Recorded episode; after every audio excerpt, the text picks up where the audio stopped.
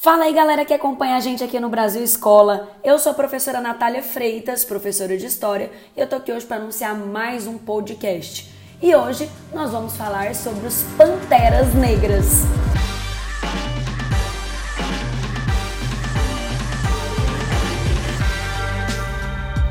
Bom, pessoal, Panteras Negras é o nome de um partido político originalmente denominado Partido Pantera Negra para a Autodefesa. Esse partido ele surge nos Estados Unidos da América na década de 1960, né, segunda metade aí do século 20, naquele contexto da luta da população afro-americana pelos direitos civis. Vale lembrar que em muitos estados dos Estados Unidos, principalmente no sul dos Estados Unidos, existia um regime de segregação racial.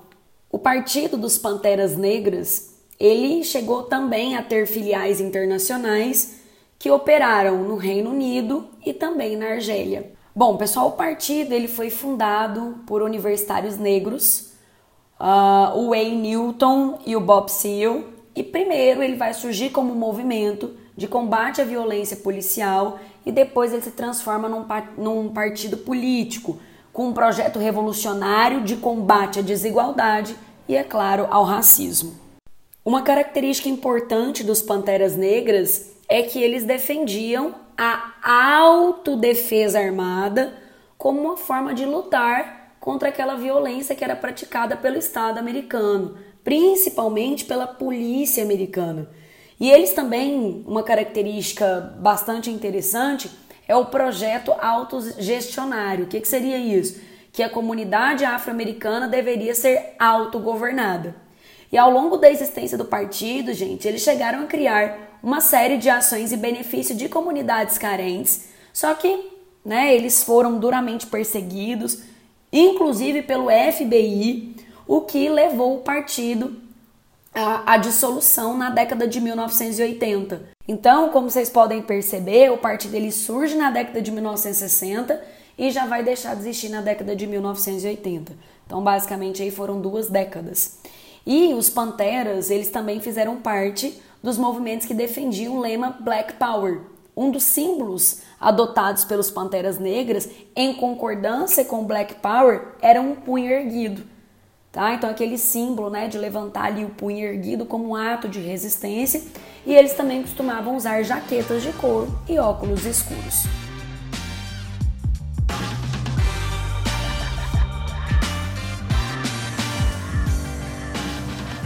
Bom, mas é importante, quando a gente fala em panteras negras, é importante a gente fazer uma contextualização. Vamos pensar aqui, gente, do final do século XIX ou seja, desde ali do final da Guerra Civil Americana até segunda metade do século XX, até a década de 1960, a população negra não possuía direitos civis em muitos estados dos Estados Unidos e eram segregadas, principalmente nos estados do sul, que são estados de forte passado escravocrata e um né, racismo que vem ali desde os tempos da, da, da, da colonização e depois do, até mesmo do pós-independência, na Guerra Civil. E essa segregação racial entre pretos e brancos, as leis de exclusão dessa população negra, elas ficaram conhecidas como as leis de Jim Crow.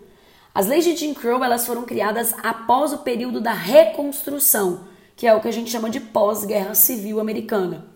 Essas leis elas defendiam o slogan iguais, mas separados e foram inspiradas em um personagem é, e uma canção que fazia representações racistas da população negra.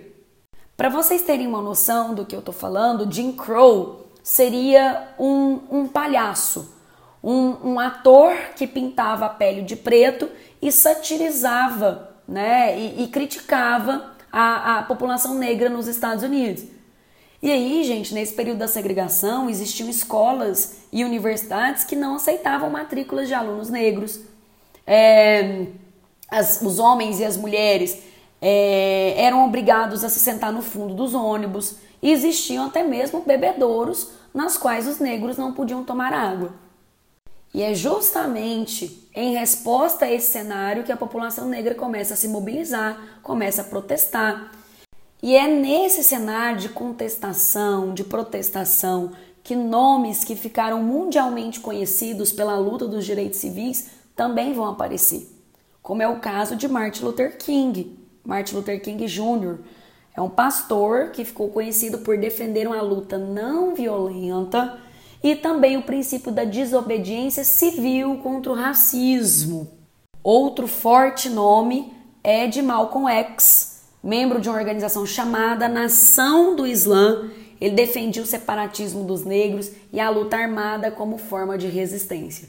Foi nesse contexto de luta e engajamento que surge o Partido dos Panteras Negras. Então, nós estamos falando, gente, de uma nação é, estadunidense marcada por ondas de protestos. Em meados de 1967, os Panteras Negras eles divulgaram seu programa dos 10 pontos. E esse programa ele delineava ali todos os objetivos defendidos pelos Panteras Negras e tinha inspiração socialista. Os 10 pontos, gente, eles já começam assim: o que queremos? E aí, como primeiro ponto, eles colocaram: queremos liberdade, queremos poder para determinar o destino da comunidade negra, né? Então, o primeiro ponto é um ponto que fala sobre liberdade. O segundo ponto é, é, um, é um ponto que fala sobre desemprego. Queremos desemprego zero para o nosso povo, ou seja, queremos oportunidade para trabalhar. O terceiro ponto é queremos o fim da ladroagem do, dos capitalistas brancos contra a comunidade negra. Por isso que a gente fala também que são pontos inspirados no modelo socialista. Ah, o quarto ponto, queremos casas decentes para abrigar seres humanos. Então, aqui é o ponto da habitação. O ponto 5 é o ponto da educação. Queremos educação para o nosso povo, uma educação que expõe a verdadeira natureza da decadência da sociedade americana. Queremos que seja ensinada a nossa verdadeira história e o nosso papel na sociedade atual. O sexto ponto era sobre serviço militar. Queremos que todos os homens negros sejam isentos do serviço militar. Ponto 7. Queremos um fim imediato da brutalidade policial e dos assassinatos de pessoas negras. Lembrando que o ponto 7 ainda é um ponto muito forte, que é levantado por movimentos sociais dentro dos Estados Unidos. Ponto 8. Queremos liberdade para todos os negros que estejam em prisões e cadeias federais, estaduais, distritais ou municipais. Ponto 9 queremos que todas as pessoas negras levadas a julgamento sejam julgadas por seus pares ou por pessoas das suas comunidades negras, tal como defendido pela Constituição dos Estados Unidos. E por fim, como último ponto, queremos terra, pão, moradia, educação, roupas, justiça e paz. Ainda dentro desse programa, gente, havia comentários a respeito de cada um dos pontos. Então, ele começa dizendo o que queremos e também em que acreditamos.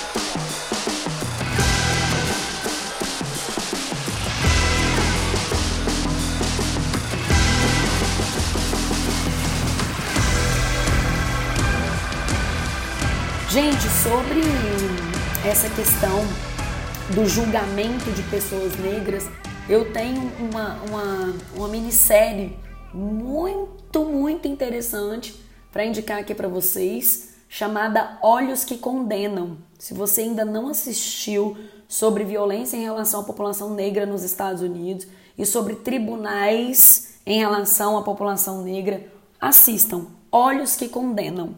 Bom, mas vamos lá, vamos continuar aqui. Entre 1966 e 1968, a ideologia dos Panteras Negras espalhou-se pelos Estados Unidos e uma série de pequenas células foi surgindo em todo o território.